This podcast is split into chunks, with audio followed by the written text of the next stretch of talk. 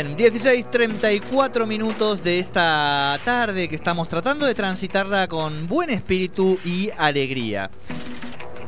Fijen bien los oídos a partir de ahora, queridísimos y queridísimas oyentes, porque vamos a hablar de un tema muy interesante que nos tiene hasta recalientes y enojados y vamos a hablar con alguien que lo explica muy bien. Bueno, no, eh, recalientes y enojados y que además A un- a hay, un un lockout, hay un lockout. Hay un sea, está todo solo- prendido fuego, exacto. Tema de la semana, vamos a decir. Y tenemos la suerte nosotros de contar entre nuestras huestes al Enzo Pérez de la economía. Este, ¿eh? ¿Le Esa, gustó? no- no eh? sé Le- qué equipo le es gustó. Fer. Eh, Fer, ah, no lo...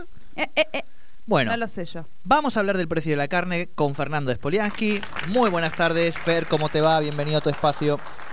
¿Qué tal, Sole Jordi? Buenas tardes para ustedes y la audiencia. Buenas Eh, tardes. ¿De qué cuadro, Spoliansky? Nunca te hemos Del Club preguntado. Atlético Boca Juniors. Ah, bien. Bueno, Soy una Andrada, O Ross. sea que lo que le acaba de decir es prácticamente un insulto, quiero decirle. No, no, pero a ver, Spoliansky, haga, haga como yo, me parece, eh, porque lo de ayer es medio épico, está por afuera de la disputa chiquita entre clubes, ¿no le parece? No, por supuesto. Eso- Muy valiosa la tarea de Enzo Pérez y de River en general, ¿no?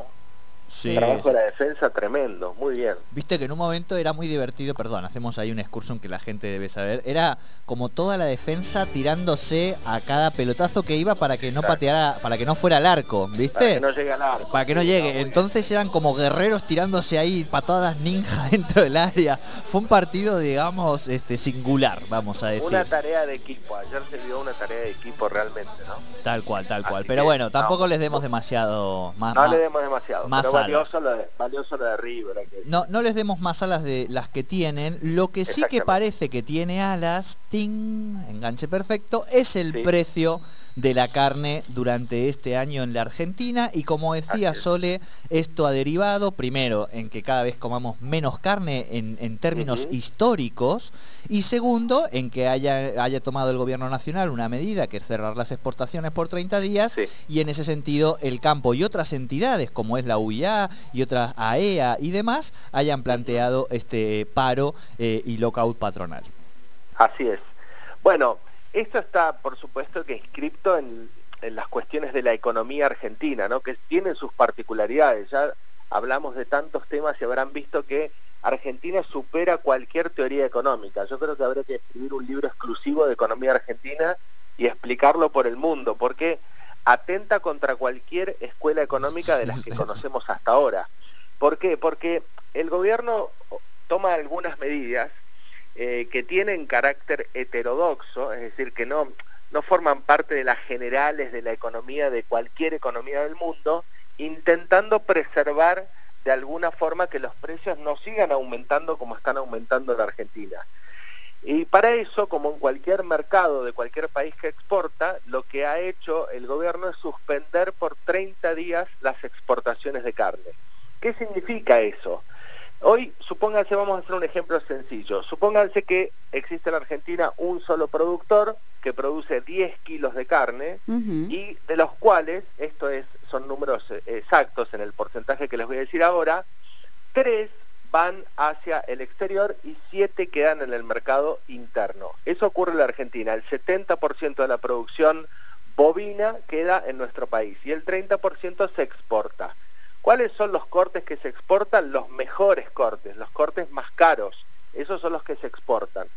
Eh, ¿Qué dice el gobierno? Bueno, vamos a suspender porque los precios de los 7 kilos que quedan aquí en la Argentina me los están valuando como si fueran esos tres que mando al exterior, es decir, me los están cotizando casi en dólares y al mismo precio.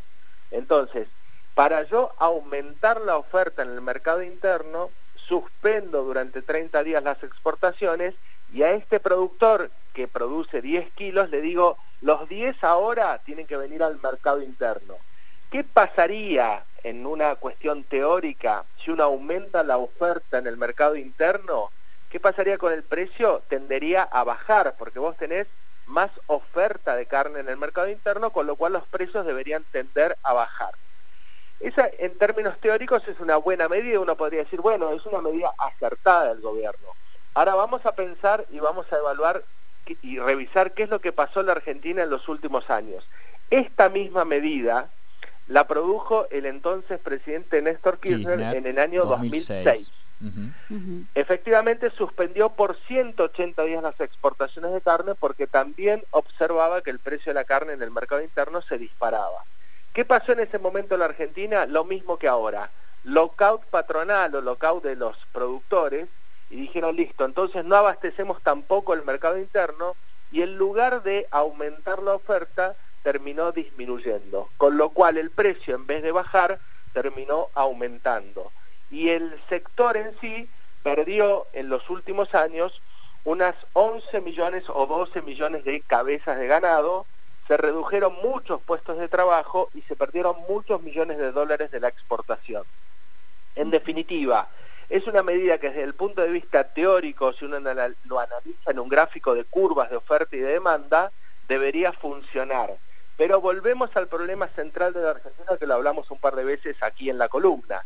La concentración de la oferta hace que sea muy fácil, les sea muy fácil a los productores concentrados ponerse de acuerdo y decir, listo, mañana dictamos un lockout, no abastecemos al mercado y entonces el precio en vez de bajar va a terminar subiendo porque la oferta va a bajar en vez de subir.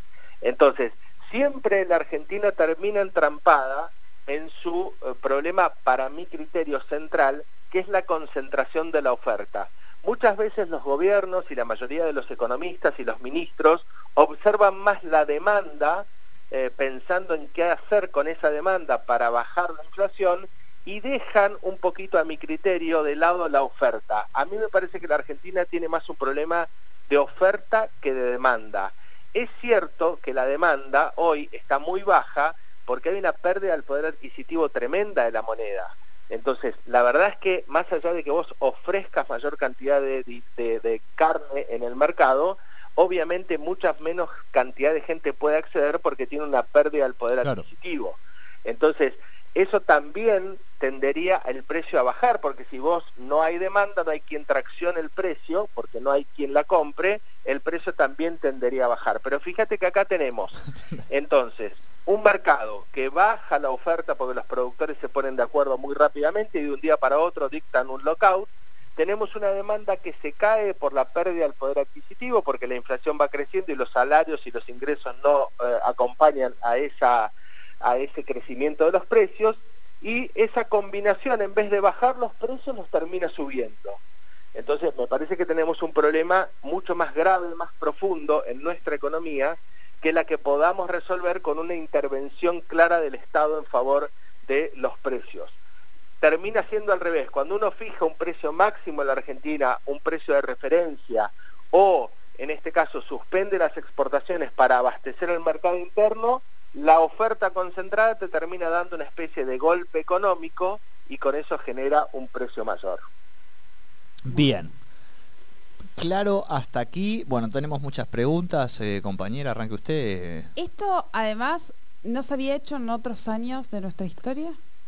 Sí, Además- se hizo en el 2006, Sí. primero por 180 días, terminó siendo hasta el 2011, terminó siendo Ah. por 5 años una limitación, pero terminó con este resultado que les decía, 11 millones de cabezas menos de ganado, con casi 400 mil puestos menos de trabajo en el sector cárnico y con una pérdida de ingresos por las exportaciones de más de 3 mil millones de dólares.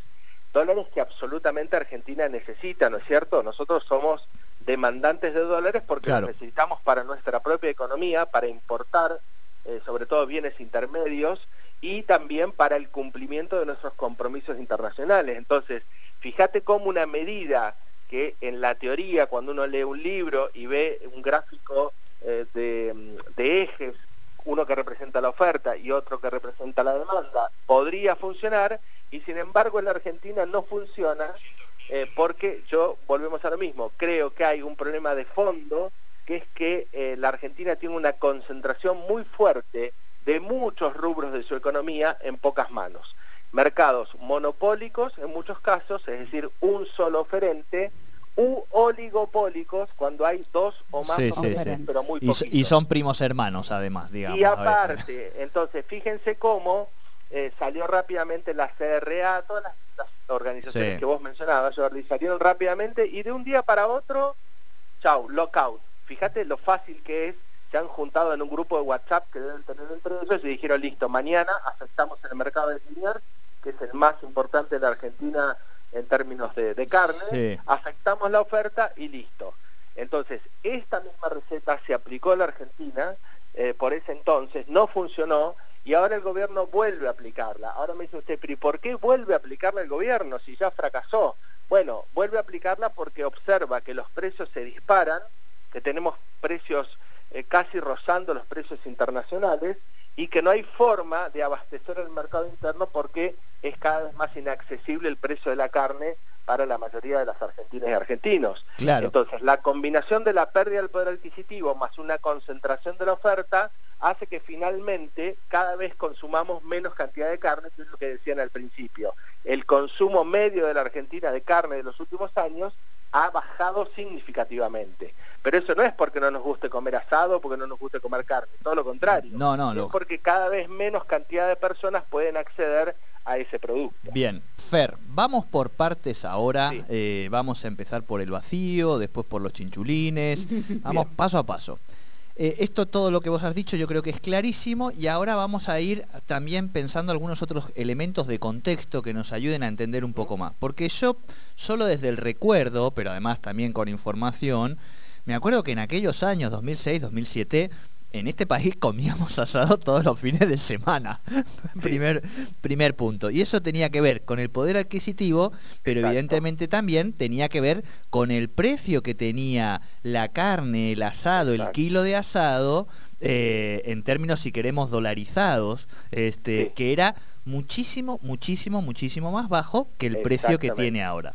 ¿No? Ahí, hasta ahí estamos de acuerdo. O sea, el otro punto es tenemos, como sabemos, una inflación que orilla hoy en día vamos a ponerla en el 40%, la interanual 41, 42, y las variaciones que yo tengo de precios de la carne entre enero del 2000. Entonces, no hay forma eh, de que puedan seguir exportando eh, y que pueda haber una variación del precio interno. Vamos, ya no digo más barato, fíjate, vamos a ponernos humildes, digamos acorde a la inflación. Vamos a, ponernos, aunque sea un poco racionales.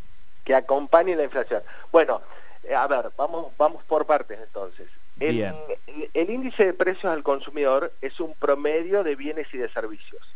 Lo que está ocurriendo en la Argentina, lamentablemente, es que efectivamente los productos alimentarios están por encima de la media del IPC. Es decir, si el índice de precio consumidor viene creciendo a razón de 4, 4.2 por mes, el índice de eh, productos, por ejemplo, cárnicos o las verduras, las frutas y otros alimentos está casi en el 6%. Eso te marca a las claras que los productos de primera necesidad están por encima aún del promedio de la inflación mensual. Ese es el primer problema que tenemos. El segundo es que efectivamente los precios de algunos productos, caso la carne, están aumentando muy, muy por encima de la inflación porque los productores, imagínense, un productor, volvemos al ejemplo de los 10 kilos, él dice, bueno, puedo vender 3 kilos afuera y lo vendo en dólares y lo puedo vender más alto porque el tipo de cambio encima se me va devaluando la moneda local, con lo cual va aumentando el tipo de cambio, recibo más pesos por dólar que vendo y encima en el mercado externo hay que pensar también qué es lo que está pasando en el mundo. El mundo saliendo de la pandemia, porque los países centrales están saliendo de la pandemia producto de los planes de vacunación masivos que están teniendo, van a empezar a consumir más productos de los alimenticios sobre todo. Argentina exporta fundamentalmente carne a China. Imagínense China saliendo de la pandemia, está generando una demanda tremenda de productos de todo el mundo. Entonces, el productor dice, ¿qué tal si en vez de vender 3 kilos, empiezo a vender un poquito más a China o a Estados Unidos o a otros países que nos están comprando carne? ¿Por qué? Porque el tipo de cambio aumenta, voy a recibir más pesos por dólar que vendo y de esa manera, bueno, voy, el, producto que yo tenía destinado al mercado interno, lo voy retaseando de a poco o digo, bueno, miren, la verdad que a mí me conviene vender a China porque mi estructura de costos me está aumentando mucho, producto de la inflación local y para cubrir mi estructura de costos déjenme exportar más porque recibo más peso por dólar. Entonces, dice, bueno, o déjenme exportar más o entonces aumento el precio interno para intentar equipararlo con lo que yo ganaría vendiéndola afuera. ¿Se entiende? Sí, sí, sí. Bien, entonces el gobierno dice, no, mire, a mí primero abastezcame el mercado interno y después, con todo caso, el excedente que usted genere una vez que me abasteció el mercado interno a un precio razonable, recién ahí expórtelo. Y ahí empiezan las tensiones, los juegos de poder. Por eso volvemos al problema central. Esa oferta concentrada hace que en esa relación de poder entre el Estado y eh, la sociedad rural todas las eh, organizaciones que nuclean a los agroexportadores tengan una fortaleza tremenda frente a la política de Estado. Y cuando el Estado aplica una política en resguardo de los ciudadanos, en este caso fijar una suspensión de las exportaciones para que abastezcan el mercado interno, lo único que hacen es dictar un lockout y bajar la oferta, generando una especie de golpe económico otra vez. Entonces, fíjense cómo esas relaciones de poder van tensando en un país como el nuestro, porque eso se produce en todo el mundo, por supuesto, pero eh, eh, no está tan concentrada la oferta en, otros países que hace que la posición de poder que tienen eh, los oferentes no sea tan fuerte como lo es en la Argentina. En la Argentina, cuando uno analiza el mercado no solo de la carne, piensen en, en todos los agroexportadores, en las aceites, las harinas, piensen en los molinos que hay en la Argentina, son cuatro o cinco, son empresas que generalmente tienen mucha connivencia entre ellas y fijan rápidamente el precio de los bienes, ¿no? Los servicios pasa lo mismo, las telefónicas, piensen qué está pasando con las telefónicas, con la energía, piensen con cualquier servicio que ustedes quieran, van a ver que los mercados son o monopólicos u oligopólicos en el mejor de los casos. Pero esa concentración hace que sea muy difícil en esta correlación de fuerza que un gobierno aplique una política de Estado que en términos teóricos debería funcionar y sin embargo produce el efecto contrario. Bien. Bueno, o sea que ser economista en la Argentina es hacer exactamente lo contrario de lo que uno piensa que va a suceder con las digo, ¿viste? pero ya es yo no es, una es una profesión de riesgo, Fernando, la tuya aquí pero en este absolutamente. Ustedes piensen que el ministro de Economía actual de la Argentina, Martín Guzmán, viene de dar clase en Colombia, de trabajar con un premio Nobel de la Economía como Stiglitz. Entonces, tiene un prestigio académico, pero que es tremendo, ¿no es cierto? Y sin embargo, cuando intenta aplicar algún tipo de política económica en la Argentina basada en toda la teoría, en toda la estadística, en todo, eh, eh, eh, agarren el informe que ustedes quieran y se van a dar cuenta que aplicar eso mismo acá resulta ser muy difícil. Eso tiene que ver más con cuestiones de la política que con cuestiones de la economía, más con cuestiones de cómo se ha ido conformando eh, los eh, actores económicos de nuestro país, sobre todo a partir del año 76 con el golpe cívico-militar en adelante, que con cuestiones de la teoría económica. Por eso digo que cualquier libro de la economía atenta, o al revés lo voy a decir, cualquier, eh, digamos, política de, económica de la Argentina atenta contra cualquier libro de economía que ustedes lean.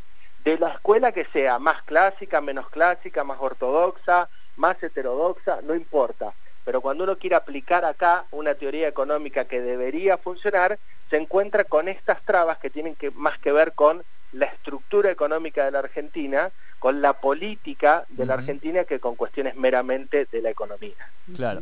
Y eso eso las acciones de poder, las peleas estas de poder, Exactamente. El problema es que eso no lo no lo podemos rentabilizar, digamos, ser destructores de la teoría económica del mundo. o sea, eso no, es, un premio que nadie que nadie remunera, digamos. Deberíamos innovar nosotros y hacer una teoría propia, pero por eso yo leo mucho, por supuesto, ustedes también, digamos, y cuando escuchan, habrán escuchado, dicen, no, porque en Argentina aplican distintas cosas lo que hace el mundo, pero y claro, si acá aplicamos lo que hace el mundo y no funciona. Es así. Entonces, ¿por qué no hacen lo que hacen otros países que funcionó? Y porque acá no funciona. La inflación es un fenómeno terminado en el mundo en la década del 80 y de los 90. No existe más. Habrá 5, 6, 7 países a lo sumo que tienen el nivel de inflación que tiene la Argentina. Y sin embargo nosotros la seguimos teniendo. Y te dicen, ¿por qué no aplican la política que aplicó otros países para derrotar la inflación? Porque algunas veces lo intentamos y no funciona. Porque tiene otras particularidades. Porque no es monetaria solamente, no es un fenómeno monetario solamente. Porque tiene, es multicausal. porque tiene una oferta concentrada de bienes y de servicios, porque la correlación de fuerzas entre los actores económicos es dispar totalmente, porque nadie se quiere sentar en una mesa a discutir seriamente y fijar políticas claras y mantenerlas durante un tiempo prudente para ver si la cosa funciona. Es decir, hay muchas particularidades y muchas aristas que hacen que políticas que han sido exitosas en otros países del mundo, lamentablemente en el nuestro no funcionan. Bien, Fernando Spoliansky, eh, clarísimo. Sepa la gente que no va a encontrar el asado después de esta columna más barato en el supermercado, pero que por lo menos tiene un poquito más de información para saber quiénes son los joputillas que tienen la culpa de que nosotros a esta altura del partido comer asado hoy sea un privilegio, digamos, ¿no? Del, del domingo de las familias. Eh, muchísimas gracias, Fer, como siempre, por este ratito. Y bueno, para después lo subiremos, así la gente lo puede compartir también en la semana y escucharlo el fin de semana en Spotify relajadamente. Todo esto que ha dicho Fernando Espoliar. O en la web de Tercer Puente. O en la web de Tercer Puente, tal cual. Fer, abrazo grande. Muchas gracias, que estén bien. Fernando Espoliaski con toda la eh, economía aquí en Tercer Puente, temo en el día de hoy, eh, pero bueno, ahí están las informaciones para uno darse cuenta, para mí esto se llama especulación también. Sí, para mí joputez jo, eh, no, no hijo, sino jo, digamos, jo putez, digamos. Eh, ¿Qué es lo que ocurre con el resto de los productos? Pero bueno, será tema de otra cosa. Porque además, no, perdón, ahora que ya tiró un poco de la lengua, ah. No, porque digo, esto también es así cuando la gente escucha, ¿no? Cómo van a cerrar las exportaciones, los productores, todo lo que dice Fer, digamos, también, ¿no? La pérdida de trabajo, todo demás. Ahora vos decís, hermano, o sea, en este momento que además uno es consciente que hay sectores que les está yendo bien en la economía y bienvenido sea, pero por lo menos sepa que digo que si se puede encontrar alguna fórmula que haga que usted siga ganando dinero, nadie quiere que no gane dinero, pero que la gente pueda comer y sea más accesible la carne, digo, la posibilidad de comerla, bueno, estamos hablando de la alimentación y además de algo cultural también en la Argentina muy importante, ¿no? Pero realmente hoy comer asado el fin de semana con la familia se ha vuelto un privilegio, digamos. 16.57 eh, minutos de la tarde. Hay una canción que decía. ¿Usted no sé si miró Los Simpsons? No. Mm, mm, bueno, ¿alguien conoce Los Simpsons? Sí, los conoce todo, el, mundo. Bueno, listo, aunque no los vean. Habré visto cinco temporadas, no he visto las 48 que tienen, digamos. y algunos, bueno, aquellos que no conocen exactamente las cualidades de los personajes, Lisa es vegetariana. Sí. ¿Bien? Ya no come. Y hay una canción que le cantan. Saxofonista. Eh, saxofonista también. Y es vegetariana, no come carne. Y vegana no utilizan nunca ese significado, pero bueno, por lo menos vegetariana es, eso estoy segura. Y hay un capítulo donde hablan, le cantan, Homero y Bart, que son absolutamente carnívoros, le, dicen que eh, no vives de ensalada y hacen todo un ritmo de carnaval y de música, no vives de ensalada, eh, no vives de ensalada. Eh. ¿No? No me hizo acordar a eso. No, no, pero bueno, aquellas que... Estoy socializando mis recuerdos. No, no, no, está perfecto. pero aparte son de los Simpsons, o sea, la gente puede en su casa hacer esta referencia. No ensalada. también. decirlo. Oh. ¿Viste? Ahí está. ¡Camarero! ¿Dónde está la enjundia? Quiero impresionar a la gente, Lisa. No vives de ensalada. No vives de ensalada. No vives de ensalada. no vives de ensalada. eh, yo no lo coordiné con Fernando. Quiero decirle, Fernando lo acaba de encontrar en nada, en segundos nada más. Bueno, esa es la canción que yo me vino a la mente. No vives de eh, ensalada. Para mí, Lisa, Lisa es Lisa, digamos. Pero para, para mí, su Homero, quiero que sepa que para mí es Homer. No, no, no, ya lo sé. No, es la cosa más horrorosa. Bueno, entre escuchar relatos futbolísticos y ver los Simpson en español de España, me refiero, eh, es lo más horroroso que me pudo pasar en la vida. Bueno, comer no, no comer carne también es feo. no, no, bueno, no, yo no, soy tan fan. No, no, y además usted tiene de, todo lo que ya sabemos del estómago. No, no, no me río. Bueno, me río un poco, pero digo, pues ya no podemos reír. El problemita que tiene en serio mi compañera en el estómago. Ella y el resto tiene un problema genético, digamos. la familia también. Juan Manuel, bueno, pero Juan Manuel no se priva de nada. No, no, yo no sé cómo hace. Le mandamos un saludo, pero ese sí que cuando ese, ese despliega una magia en la cocina que Dios me libre, ¿eh? Eh, bueno, son las 16 y 59 minutos. Madre mía. Si le parece, nosotros podemos irnos a unas noticias, unos consejos publicitarios y cuando volvamos, prepárense porque nos vamos a meter en la historia política de los trolls con el gran Fernando Casulo. ¿Le parece? ¿Le gusta la idea? Ya venimos con más Tercer Puente.